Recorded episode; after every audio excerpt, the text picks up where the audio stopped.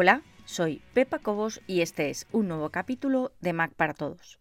En esta ocasión vamos a seguir hablando sobre Mac OS Ventura y te voy a contar mis primeras impresiones.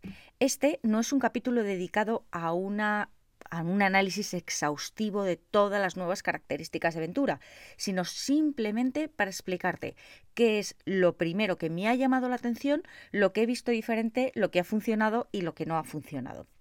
La verdad es que, tal y como viste en el capítulo anterior, la actualización fue estupendamente, Tardó un tiempo, tuve que esperar, pero aparentemente todo estaba bien. Y digo aparentemente porque me ocurrió una cosa que se solucionó casi por sí misma, pero que al principio me dejó bastante desconcertada. Lo que me pasó fue que, por ejemplo, cuando abría una ventana del Finder, esta mismo, abría otra pestaña. Si hacía clic en la pestaña anterior, no me la abría. Directamente, cuando abría más de una pestaña, a las anteriores no podía regresar.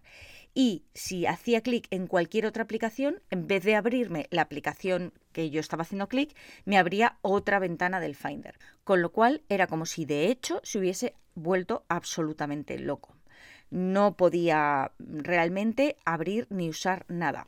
De hecho, otra de las cosas que me pasaba es que cuando trasladaba algún elemento, por ejemplo haciendo así, simplemente me lo cambiaba de sitio, pero no lo copiaba, que era lo que solía hacer normalmente, ni siquiera aunque diese en la tecla adecuada. ¿Qué es lo que hice? Pues lo que hice fue reiniciar el Mac, cosa que te aconsejo siempre después de una actualización. Esto, por supuesto, cumple todo el criterio de en casa del herrero cuchillo de palo, porque después de hacer la actualización no se me ocurrió la genial idea de reiniciar el ordenador. Reinicié el ordenador y aparentemente parecía que funcionaba bien, pero solo aparentemente porque efectivamente seguía dándome error las pantallas seguían saliendo aleatoriamente, las ventanas, quiero decir, seguían saliendo aleatoriamente y cuando hacía clic en alguna de ellas, a veces sí y a veces no, se abría.